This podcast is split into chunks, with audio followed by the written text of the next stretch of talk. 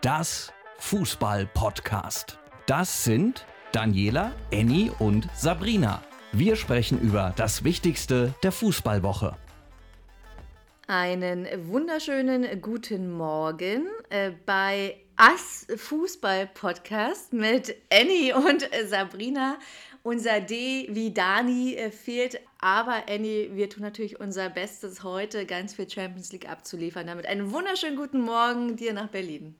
Ja, hallo, grüß dich. Also das könnte man jetzt irgendwie nennen, diese Folge. Irgendwas ist ja immer. Vergangene Woche ich ohne Stimme, Jetzt haben wir Dani verbummelt. Ich bin gespannt, mal was gucken, dir denn nächste Woche äh, Was ich mir so einfallen lasse, damit ich dann auch mal äh, fehle. äh, in jedem Fall geht es aber natürlich auch ein bisschen heute um Performance und da möchte ich mich an einen orientieren, Annie wo ich einfach nur ausraste und zwar nicht, weil wir dieselbe Haarfarbe haben und auch äh, uns gerne sagen, zu wenn, ja, Annie? Da bist du wirklich, ich habe, ich weiß, worum es geht und ich muss sagen, ich habe so an dich gedacht und es gibt niemanden, niemanden, der sich tiefer verbeugt vor der Leistung dieses einen besonderen Spielers als du und zwar schon, seit er das erste Mal überhaupt aufgetreten ist. Ja. Ja, weil und ich habe ein Auge bitte, dafür. und hier bitte. Und hier bitte deine Lobpreisung. Ja, die Lobpreisung äh, für Erling Haaland. Erling übrigens, habe ich heute mal nachgeschlagen. Der Name bedeutet Prinz oder Thronfolger. Wie passend ist das eigentlich, Annie? Oder? Der Thronfolger für deinen Robert Lewandowski-Trauma. Ja. Äh, richtig, richtig. Und der Thronfolger von allen großen Fußball- äh, dieser Welt, der wurde auf jeden Fall gefunden, wenn man ihn ja nicht schon länger gefunden hätte. Er heißt Erling Haaland und es ist unfassbar, trotz dieser Performance in der Premier League gibt es Nörgler, die gesagt hat, äh, wir wollen keine Neuner bei Man City, wir wollen lieber eine flexible Offensive. Stell doch mal um. Und da dachte sich Haaland, ha, ha, ha, lass mich doch mal Champions League gegen RB Leipzig spielen, da zeige ich, was ich kann. Gesagt, getan, Achtelfinale, fünf Treffer in, wenn man die Spielminuten zusammenrechnet, nur 35 Spielminuten äh, lagen zwischen seinem ersten und fünften Treffer und er wurde ja in der 63. Minute ausgewechselt. Wer weiß, was passiert wäre, hätte er 90 Minuten lang durchgespielt. Und zuvor hat nur Messi für Barcelona in einem K.O.-Spiel gegen Leverkusen und Adriane für Donetsk in der Gruppenphase fünf Treffer erzielt. Und Erling Haaland, was man ja auch immer gerne vergisst, ist einfach erst 22. Es ist unfassbar Wahnsinn. unglaublich. Ich, wo soll es mit dem hingehen, ne? muss man sich ja auch fragen. Wo soll es mit dem hingehen? Das muss man sich wirklich fragen. 0 zu 7, höchste Niederlage in der Vereinsgeschichte für RB Leipzig. Und äh, ja, daran war Erling Haaland und auch dieser skandalöse Schiedsrichter, in Klammern gesetzt, äh, ziemlich ähm, beteiligt. Und ich habe mal so ein paar Rekorde äh, in der Zeitung gefunden von Erling Haaland. Also schon als Fünfjähriger sprang er aus dem Stand 1,63 Meter und hält damit noch den inoffiziellen Rekord dieser Altersklasse bei der in 47 Nationen geführten Liste. Dann bei der U20-WM 2. Ey, ich bin 1,57 Meter, jetzt überleg mal. Wenn, der ist als wenn du dich hinlegen würdest, wäre schon über dich längst drüber gesprungen. Crazy.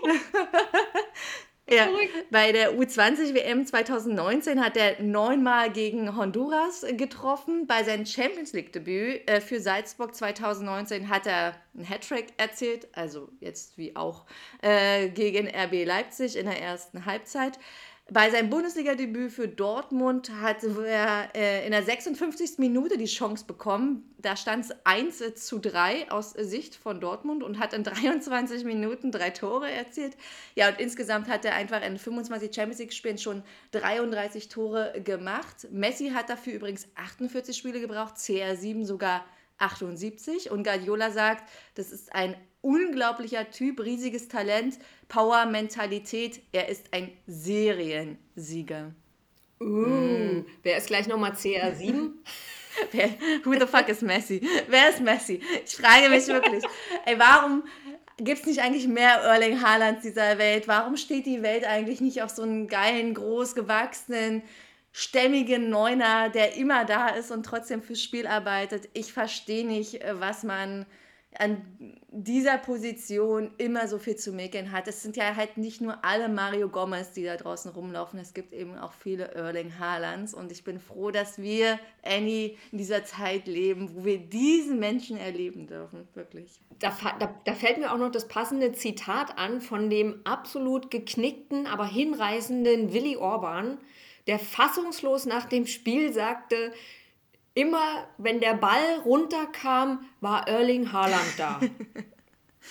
ja. Was er wohl sagen will, ist, immer wenn irgendwo ein Ball war, war der Erling auch ja. da. Ja, aber ich meine, das macht ja einen guten Stürmer aus. Das oder? ist ja, das ist äh, Fakt. RB Leipzig hat erlebt, was einen guten Stürmer ausmacht. Matthias Sammer ist danach bei Amazon Prime nicht nur wegen der Schiedsrichterleistungen ausgeflippt, äh, sondern auch weil dem deutschen Fußball aktuell so viel fehle. Und ich glaube, dieser Erling Haaland, der verkörpert einfach ganz viel, was dem deutschen Fußball aktuell fehlt. Das ist diese, dieses Übergrenzen gehen, das ist diese Geilheit auf Rekorde, das ist äh, dieses Körperliche, das ist dieser vollste Einsatz, eben auch nach drei, vier Treffern nicht zu sagen, boah, mega geil, sondern den fünften zu wollen und er hätte hundertprozentig auch den sechsten anvisiert. Ich glaube, ähm, ich kann mich da nur wiederholen, 22 Jahre, wir werden hoffentlich noch viel von dem Typen erleben und ich würde es ihm wünschen, dass Norwegen. Am Ende kann er sich nur selbst Ja, dass Norwegen es auch mal irgendwann schafft, in einen Länderwettbewerb sich zu qualifizieren. Das ist echt Wahnsinn. Ich habe ja gestern übrigens auch so ein bisschen das Schwärmen angefangen, als ich ähm, Neapel, natürlich, ne, musste ich ja Neapel gucken gegen Frankfurt. Ergebnis bekannt, 3-0, fantastisches Spiel. Und ich will jetzt echt, und ich werde auch nicht über diese massiven Ausschreitungen vor oder während oder nach dem Spiel sprechen. Es geht jetzt hier gerade nicht um Angriffe aufs Teamhotel das benachbarte Hotel, wo die Fans gewohnt haben, auch nicht um Angriffe auf Busse, Polizei und so weiter. Das ist einfach nur zum Kotzen. Nur mal so eine kleine Anmerkung noch zu dem Spiel, das ich gestern übrigens dann gesehen habe am Abend. Neapel ist nicht umsonst Tabellenspitzenreiter in der Serie A. Übrigens 18 Punkte Vorsprung vor dem Zweitplatzierten im Moment Inter Mailand, muss man auch mal dazu sagen. Es ist echt der Wahnsinn. Und die haben keine Stars. Also ich, ich meine, sie haben natürlich Stars, aber die haben sich keine Stars zusammengekauft, wie das ja so im europäischen Fußball gang und gäbe ist. Der Coach Luciano Spalletti, der hat aus wahnsinnig talentierten jungen Spielern und ein paar altgedienten Haudegen, Entschuldigung bitte die Lorenzo für diesen altgedienten, äh, so, so ein richtiges Team gemacht. Und ein Unterschiedsspieler, den gibt es da natürlich auch, den Victor Osimhen, nigerianischer Nationalspieler. Und da habe ich mal eine kleine Frage an die Bundesliga. Als der 18, 19 war, da hatte der einen Marktwert von einer Million, war bei Wolfsburg. Da hat er, da, ich meine, man erkennt ja so ein Talent, wie man bei, bei Haaland ja auch schon ein Talent erkannt hat. Ja. Da hat er aber bei Wolfsburg mehr ähm, auf der Bank gesessen als auf dem Platz gestanden. Bei 15 Bundesliga-Einsätzen zwischen 2017 und 2018, also nur anderthalb Jahre gewesen, war er nur dreimal in der Startelf. Inzwischen ist der Bengel 70 Millionen wert und für den Zusammenhalt von Napoli unbezahlbar. Da muss ich mal sagen, der steht äh, auch, also Mittelfeld, ne, ist klar, aber der rennt eben auch ganz nach hinten in die Abwehr. Der ist überall. Genau wie, wie Abwehrspieler von Napoli überall sind. Vorne, hinten, Mitte. Da wusste Frankfurt auf einmal gar nicht mehr. Ich meine, die haben das gut gemacht mit der Zuordnung in der ersten Hälfte, aber dann war irgendwie Schluss. Muss man auch ganz klar sagen. Ne? Und ich bin mir nicht sicher, ob sich in der Bundesliga vor Wut irgendwer hin und wieder mal ins Gesäß beißt, Jedenfalls fand ich auch von Didi Hamann äh, den Rat an die Bayern äh, so ganz wertvoll, mal zu, zu überlegen, ob man nicht mal in diesen jungen Menschen noch mit äh, investieren sollte. Andererseits, die Saison läuft ja halbwegs aufregend bei uns so im Meisterschaftskampf. Ne? Und wenn man da stimmt. dann noch so ein so ein Ossiman bei den Bayern hätten, dann wären wir irgendwie total am Eimer. Deswegen auch in der Bundesliga, übrigens mein tippitoppi-tipptopp-Spiel, da bin ich echt gespannt drauf. Am Sonntagnachmittag Union Berlin gegen die gebeutelten Frankfurter. Das heißt, die Eintracht hätte dann das zweite Mal diese Woche einen extrem heimstarken Gegner vor der Brust. und auch ein Gegner mit einem extremen Zusammenhalt in der Mannschaft. Jetzt ist natürlich, ich weiß, entscheidend, wie denn heute Abend für Union Berlin das Europa League-Spiel gegen ähm, die Unioner aus Belgien laufen dürfte. Ähm, ist eine ähnlich unangenehme Mannschaft und äh, auch unangenehm die Fans dort, wie wir ja schon vom Hinspiel auch wissen. Ne? Ähm, da geht jetzt der Bundesligist nicht unbedingt als Favorit ins Spiel. Aber es gibt die Möglichkeit, diese Aufgabe zu lösen für Union Berlin. Ähm, Im Hinspiel haben sich 3 zu 3 getrennt, müssen also nicht wie Frankfurt zum Beispiel jetzt in der gestern in der Champions League noch eine Tordifferenz aufholen. Da sehe ich schon doch die Möglichkeit fürs Weiterkommen im Viertelfinale in Europa League. Und ich bin fest überzeugt, dass das heute Abend echt ein, ein geiles Spiel werden wird. Und wenn die ins Viertelfinale einziehen, dann, dann gibt es tatsächlich mal die Chance, auch gegen Eintracht Frankfurt zu gewinnen. Wenn nicht am Sonntag, wann dann? In der Bundesliga hat Union bisher nur zweimal gewonnen, in der zweiten Liga übrigens überhaupt nicht. Nicht ein einziges Mal, 2001 bis 2003 und auch in der Saison 2011-12. Ne? Und auch äh, DFB-Pokalpartie am 5.8.2007, das habe ich nochmal nachgeschaut, haben die Frankfurter haushoch gewonnen. Gut, die Revanche kommt dann am 4.4. für die Berliner. Aber ich, ich, ich werde dieses Spiel am Sonntag nicht nur aus Berliner Sicht einatmen. Ich bin so gespannt drauf. Ähm, erstens, wie Frankfurt sich abschüttelt und erholen kann von diesem Nischeldings gestern in Italien und natürlich, ähm, wie das heute Abend Einfluss nehmen wird für die Unioner aus Berlin auf das Spiel am Sonntag. Da bin ich so, na, ja, kann man echt gespannt sein. Ich bin auch echt gespannt, wie RB Leipzig darauf reagiert, was sie da erlebt haben. Was kann da Marco Rose äh, jetzt noch sagen, damit äh, Leipzig stabil richtig, steht. Richtig. Also ich meine, sie haben jetzt äh, vermeintlich gar keine große Aufgabe vor sich, wenn man das so möchte. So wenn man auf den Tabellenstand äh, guckt. Sie spielen am Samstag um 15.30 Uhr auswärts äh, gegen Bochum. Und ich habe es mir schon ausgemacht. Stell mir vor, dass, stell, sein, aber, stell mir vor aber es wird nur ein Unentschieden oder vielleicht sogar eine Niederlage. Oh mein Gott. Ja, Bochum zu Hause ist echt auch so eine Wundertüte. da, da kannst du vorher echt nicht sagen, was passieren wird. Ähm, aber wenn es da noch eins reingibt, ich glaube, dann könnte RB Leipzig sich im freien Fall befinden. Auf jeden Fall. Auf jeden das kann einem schon die Beine weghauen. Auf jeden Fall. Also du freust dich auf Union Berlin heute und am Wochenende. Heute Abend und auch am Sonntag. Ich bin so gespannt, wie diese, wie, wie diese Fußballwoche am Sonntag in ihr Finale kommt. Sehr gut. Ich bin darauf auch gespannt. Was ich nochmal mit äh, Spannung äh, nachvollzogen habe, waren meine Äußerungen am 17.11. vergangenen Jahres. da sagte ich, oh Gott, ja, ja, äh, 2022 nur acht Siege insgesamt, weil beide Topscorer abgegeben wurden. Seit Februar auswärts keinen Sieg, viele individuelle Fehler, die zu Gegentoren führen und vorne läuft gar nichts. Annie weiß ja, über welches Team ich jetzt sprechen möchte. Die anderen können auch mal ganz kurz nachdenken. Es geht über den Talada FC St. Pauli, die ich in diesem 17.11.2022 als meine große Enttäuschung in Liga 2 auserkoren hatte. Und jetzt ist alles anders. Es ist eine Punkteflut an der Elbe. Du erinnerst dich, ja? Äh, es ist wirklich unglaublich. Äh, sieben Spiele, sieben Siege, absoluter Wahnsinn bei St. Pauli. Zuletzt gab es das übrigens in der Vereinshistorie 74, 75 und da spielten noch Vereine wie der TSR Olympia Wilhelmshaven und der HSV Barmbek-Uhlenhorst in der zweiten Liga, die damals noch zweigleisig gefahren ist.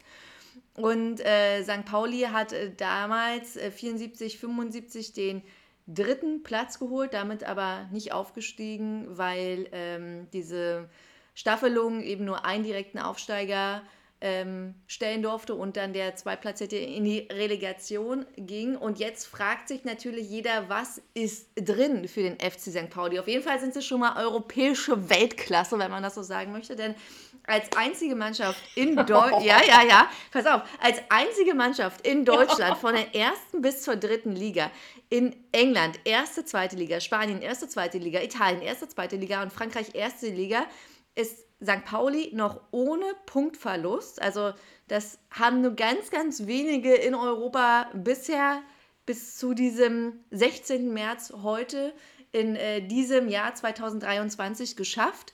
Und ähm, zu diesen wenigen Teams gehört auch übrigens RB Salzburg, weil wir ja vorhin bei Erling Haaland waren in Österreich in der Liga.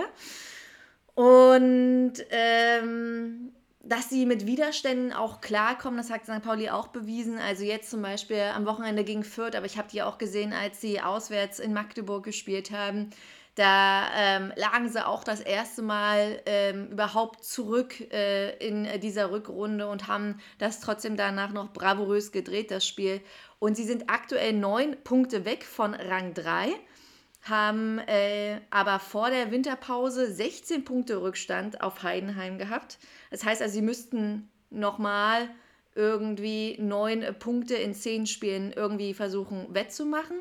Und da kommt es ja eigentlich wie gerufen, dass so diese Spitzenteams aktuell sich auch irgendwie schon wieder in so ein Schneckenrennen äh, einlassen. Also der HSV, der hat den Frühling ausgerufen. Wir können froh sein, der HSV ähm, hat mal wieder ähm, gezeigt, dass es dann vielleicht doch nicht so ganz klar und ungestört nach oben in die erste Liga geht. Wir müssen also alle wieder zittern, ob es der Hamburger SV dieses Jahr dann doch schafft oder wieder mal nicht. Und ähm, auch Darmstadt äh, strauchelt, hat nur einen Punkt in den letzten drei Spielen geholt, übrigens gegen den HSV. Und äh, so ein Blogger von Millanton hat schon mal vorgerechnet. Also Pauli braucht für den dritten Platz so kumuliert über die Jahre hinweg 60 äh, Punkte. Das heißt, von den 51 möglichen Punkten in der Rückrunde bräuchten sie insgesamt 43, denn 17 haben sie nur in der Hinrunde geholt. Und das heißt, sie müssten in den nächsten 10 Spielen sechs Siege und vier Unentschieden einfahren. So eine Serie gab es aber noch nie. das muss man auch sagen. Annie, was meinst du, was ist drin? Aber ich sehe ja dein Gesicht, während du das sagst, ne? Und ich, und ich habe so dabei das Gefühl, dass du, wenn du es einem Team zutraust, also ich, also äh, es, wär, ja. es wäre auf jeden Fall unfassbar. Und dann müsste man natürlich auch nochmal hinterfragen, was hat das alles mit Fabian Hürzeler zu tun? Wie viel Anteil hat er daran? Was hat er da gemacht? Warum performen die, wie sie performen?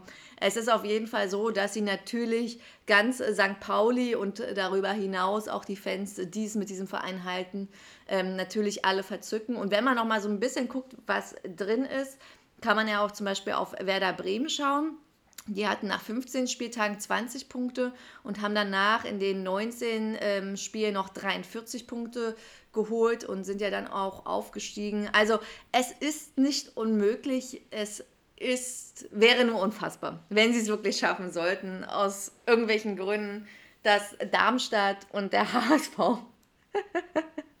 es dann vielleicht auch nicht so gut reißen. Also auf den HSV würde ich da am allerwenigsten setzen, weil äh, immer das, hat das ist wieder so ein bisschen so härter-like. Immer wenn es um was geht, dann funktioniert nichts mehr. Nur wenn sie so vor sich hin, so ohne großen Druck, dann läuft das ganz gut. Aber sobald irgendwie ein Ziel erreicht werden muss, eine Leistung abgerufen werden muss, dann wird das irgendwie nur so ein Schlag ins Wasser. Immer. Das stimmt, das stimmt. Aber welches Team wir auch nicht gesetzt hatten, äh, das war auch an diesem 17.11.2022, war der FC Erzgebirge Aue. Ähm, Danis große Mannschaft, die auch eine riesengroße Enttäuschung noch war in der Hinrunde. Und auch das hat sich 2023 irgendwie gedreht. Und da hat uns Dani ja eine Sprachnachricht geschickt.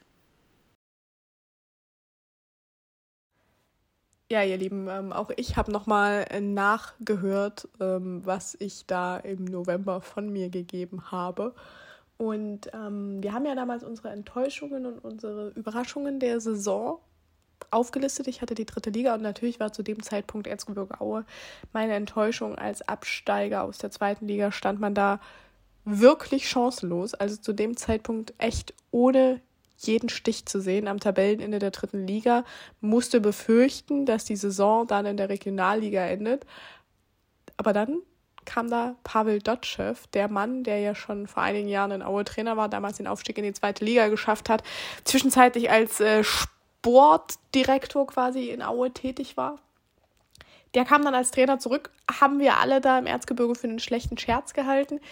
Er hat uns eines Besseren belehrt. Aue hat, seitdem er wieder auf der Trainerbank ist, 2,2 Punkte im Schnitt geholt, ist damit im Moment Tabellenelfter, hat ähm, 36 Punkte auf dem Konto und zumindest, wie es jetzt aussieht, ähm, ist Erzgebirge Aue auf dem Weg zum Klassenerhalt. Wie gesagt, das war im November nicht abzusehen und, so ehrlich muss man auch sein, wäre Pavel Dotschew vielleicht von Beginn an Trainer gewesen in der laufenden Saison und hätte man auf Timo Rost verzichtet, dann hätte Aue mit diesem Punkteschnitt mehr Punkte auf dem Konto als Elversberg, die ja an der Tabellenspitze stehen und 59 Punkte haben. Also, lieber Pavel Dotschew, an dieser Stelle danke an dich.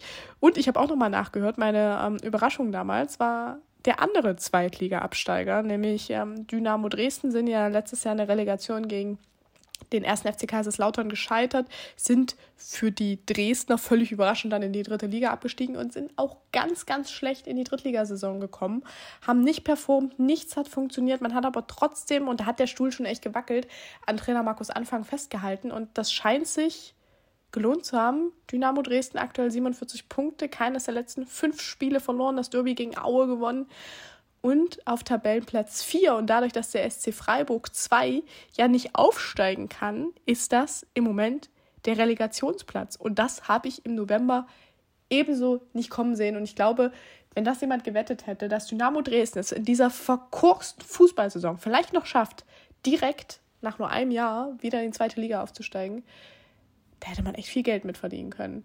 Also ähm, die dritte Liga eine echte Wundertüte. Ich bin natürlich froh, dass es für die sächsischen Vereine ganz gut läuft. Ich bin auch froh, dass Aue das Derby gegen Zwickau gewinnen konnte. Ich bin froh, dass es einigermaßen klimpflich verlaufen ist, dass es keine großen Ausschreitungen gibt. Und ähm, jetzt heißt es aus Auer Sicht, ähm, das Finale der Derbywochen nach dem Derby gegen Dynamo, nach dem Spiel gegen Zwickau heißt es jetzt am kommenden Mittwoch Sachsen-Pokal gegen den Chemnitzer FC und da wünsche ich mir einfach, dass es Wahrscheinlich sagte ich im Herbst, mein Absteiger steht fest und einer davon ist Schalke, der andere war die Hertha. Bei Schalke bin ich mir nicht mehr so sicher. Wenn ich aber jetzt schon wieder Meldungen sehe, dass Hertha Spieler verpflichtet, die auch in der zweiten Liga noch beim Verein sein werden, dann glaube ich, habe ich da einen ganz guten Tipp abgegeben. Mehr möchte ich dazu nicht das sagen. stimmt, aber Hertha hat ja diese Woche wieder Pressekonferenzen gegeben mit dem neuen Ja, ja. Hoffnungsträger, Triple Seven. einem Mann, der Baseball-Cap und Krawatte stilvoll wie kein anderer miteinander kombinieren kann. Windhorst Ja, ist jetzt für alle Zeit vergessen. Der Big City Club auch. Es war zumindest der Wunsch von Kai ja, wir Bernstein. haben den Berliner Weg.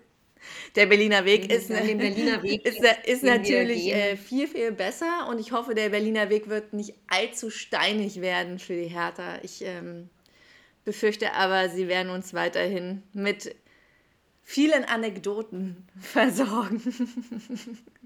Allerdings. Ja, nur leider eben nicht mit schönen Spielen. Leider nicht mit schönen Spielen. naja, wir sind. Das wird auch diesen, dieses Wochenende wieder nicht anders werden. Aber gut, wie gesagt, da, ich halte mich da jetzt mal ein bisschen zurück, weil sonst geht die gute Laune mit äh, den schönen Spielen, die wir ja gestern und vorgestern gesehen haben, mit unseren neuen Helden im europäischen Fußball und so, dann geht die gute Laune flöten und das wollen wir nicht. Wir wollen uns ja auf einen schönen Spieltag freuen. Ich ganz besonders, wie gesagt, auf den Sonntag. dann. Sehr schön. Und Union Berlin gegen die Eintracht. Sehr schön. Annie, gibt es noch was bei dir? Nö.